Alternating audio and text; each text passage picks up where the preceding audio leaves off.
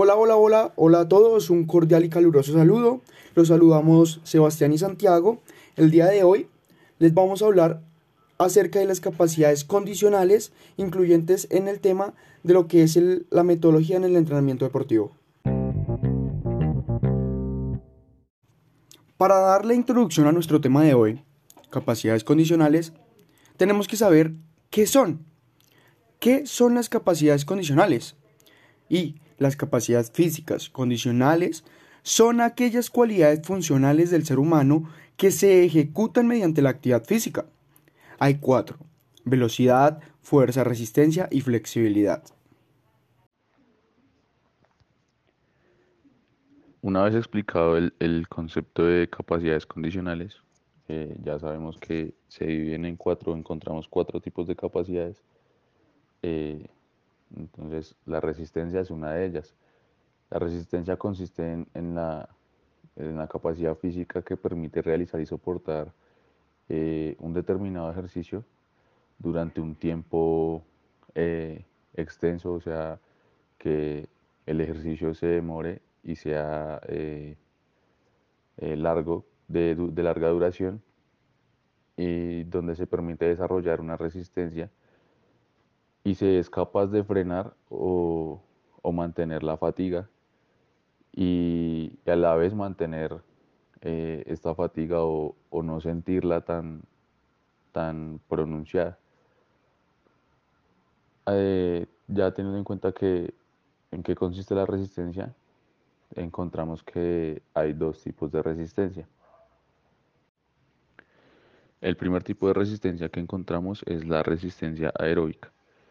Eh, esta consiste en emplear actividades de intensidad moderada y durante un tiempo eh, extenso, permitiendo que el organismo se mantenga oxigenado durante el transcurso del ejercicio.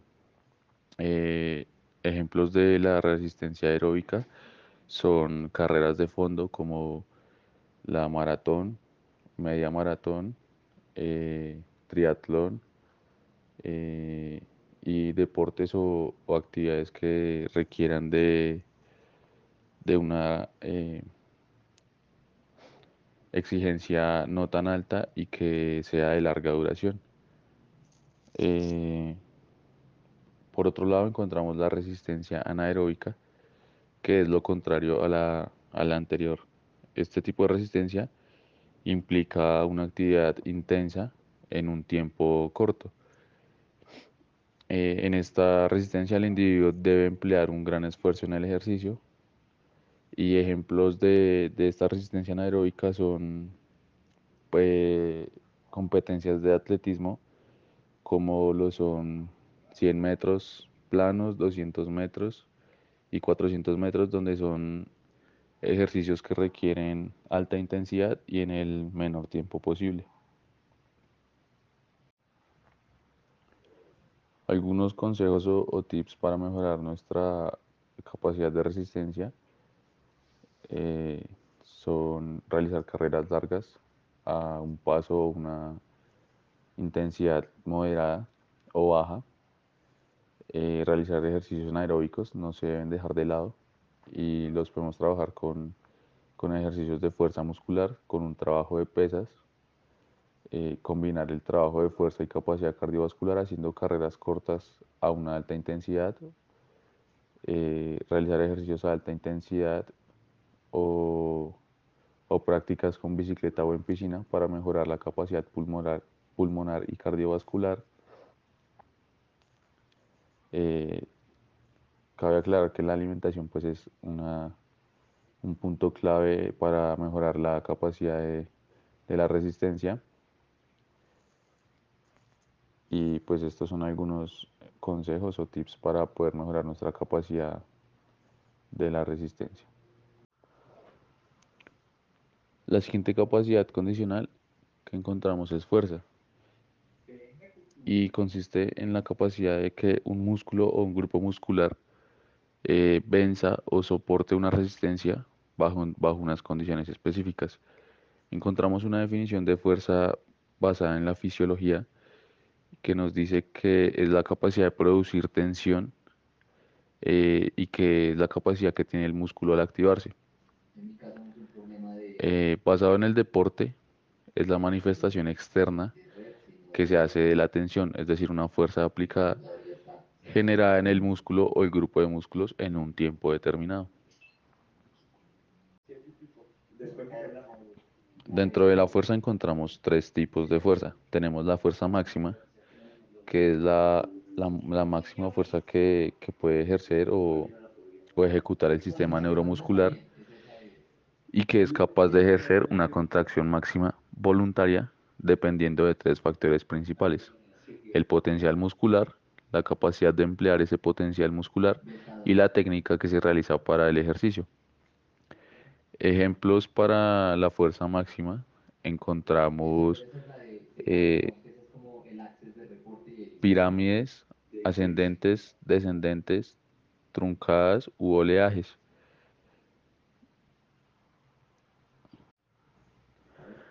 Las ascendentes consisten en una pirámide iniciando desde un peso, eh, digamos que bajo, o un porcentaje de, fuerza máxima de, levantamiento y a medida que va realizando el ejercicio va aumentando ese porcentaje llegando a su 100%.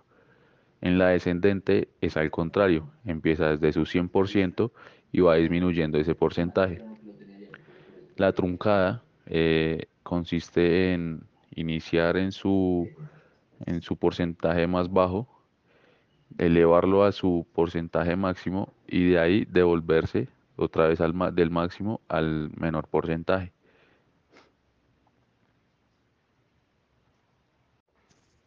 Otro tipo de fuerza es la fuerza resistencia. Esta es la capacidad que tiene el organismo para soportar una fatiga con, con rendimientos de fuerza prolongados o extensos eh, y se caracteriza por la capacidad motriz para mantener una contracción muscular durante un tiempo eh, establecido y que sea prolongado y sin disminuir su, su rendimiento, es decir, que se soporte que el organismo eh, o la, el grupo muscular que se esté trabajando soporte un ejercicio de fuerza durante un tiempo extenso o prolongado, pero sin disminuir su rendimiento o que se vea agotado. Ejemplo de la, de la fuerza resistencia tenemos eh, correr, bailar, montar en bicicleta. Son, digamos que algunos ejemplos de fuerza resistencia donde se ve y se, donde se evidencia la, la larga duración o el ejercicio extenso, pero a una intensidad eh, igual durante todo el ejercicio, que pues es la, la, idea o, o la, la realización de esta capacidad. Y por último, encontramos la fuerza rápida, que es la capacidad neuromuscular de superar una carga o una resistencia a la máxima velocidad de, que soporte el organismo. Eh, también es una, es una, digamos, una capacidad que tiene el sistema neuromuscular para mover el cuerpo o partes de él eh, o, incluso mover objetos con una velocidad máxima. Eh, digamos que la, fuerza, la fuerza rápida eh, son movimientos muy intensos a máxima velocidad, pero en, una, en un tiempo muy corto. Es eh, lo que la persona o el deportista logre mover o, o realizar durante el tiempo, durante el menor tiempo posible, pero a su mayor velocidad o mayor intensidad. Algunos ejemplos de fuerza explosiva tenemos sentadilla con saltos, saltos en altura, eh, saltos en profundidad, flexiones con impulso. Son muchos los ejercicios o actividades que, que podemos encontrar para trabajar la fuerza explosiva, movilizando todo el cuerpo o algunas partes del cuerpo grupos musculares en un tiempo muy corto, pero a su mayor intensidad posible. Dentro de los ejercicios de fuerza encontramos las contracciones isométricas, isotónicas y auxotónicas. Eh, la contracción muscular isométrica es cuando la longitud del músculo no se ve acortada durante, durante la realización del ejercicio o durante su contracción. En cambio, la contracción isotónica es cuando el músculo sí se ve acortado eh, o se ve disminuido su, su, su movimiento, por así decirlo. Y la contracción ah, auxotónica es el, acortamiento del músculo, pero en este se produce un cambio de volumen y de presión a diferencia de, de las otras contracciones. Gracias, Santi. De verdad que con esto nos queda muchísimo más claro cómo actúa la fuerza y la resistencia dentro de las capacidades físicas condicionales. A continuación, yo les haré una breve introducción y explicaré el tema acerca de la velocidad. ¿Qué es la velocidad? La velocidad hace referencia al movimiento que se realiza en el menor tiempo posible. Esta cualidad determina en gran parte el rendimiento deportivo de un individuo y exige un gran nivel de desarrollo y preparación. Cuando hablamos de esta capacidad física condicional, debemos tener en cuenta tres tipos de cualidades. La primera, es la velocidad de traslación. Esta es la que se refiere a la capacidad de una persona de desplazarse de un punto a otro del espacio en el menor tiempo posible.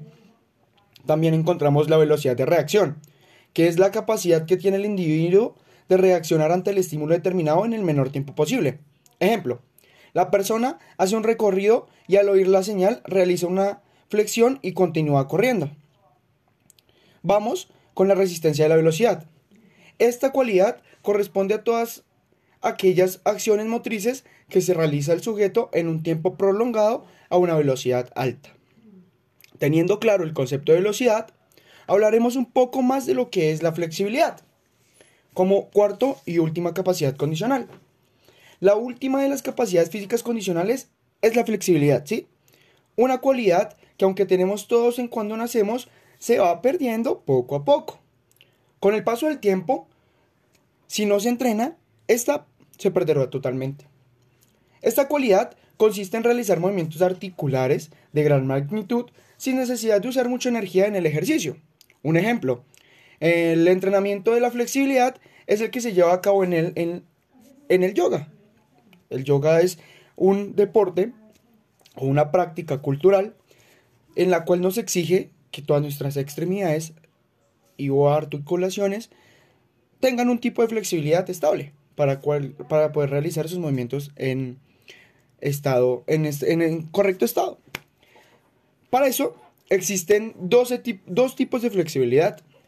Encontraremos la flexibilidad dinámica, que es la que se deriva de la relación de ejercicios en movimientos significativos durante un tiempo determinado, y la flexibilidad estática, que consiste en mantener una postura corporal de estiramiento durante un tiempo determinado sin que se produzca movimiento alguno.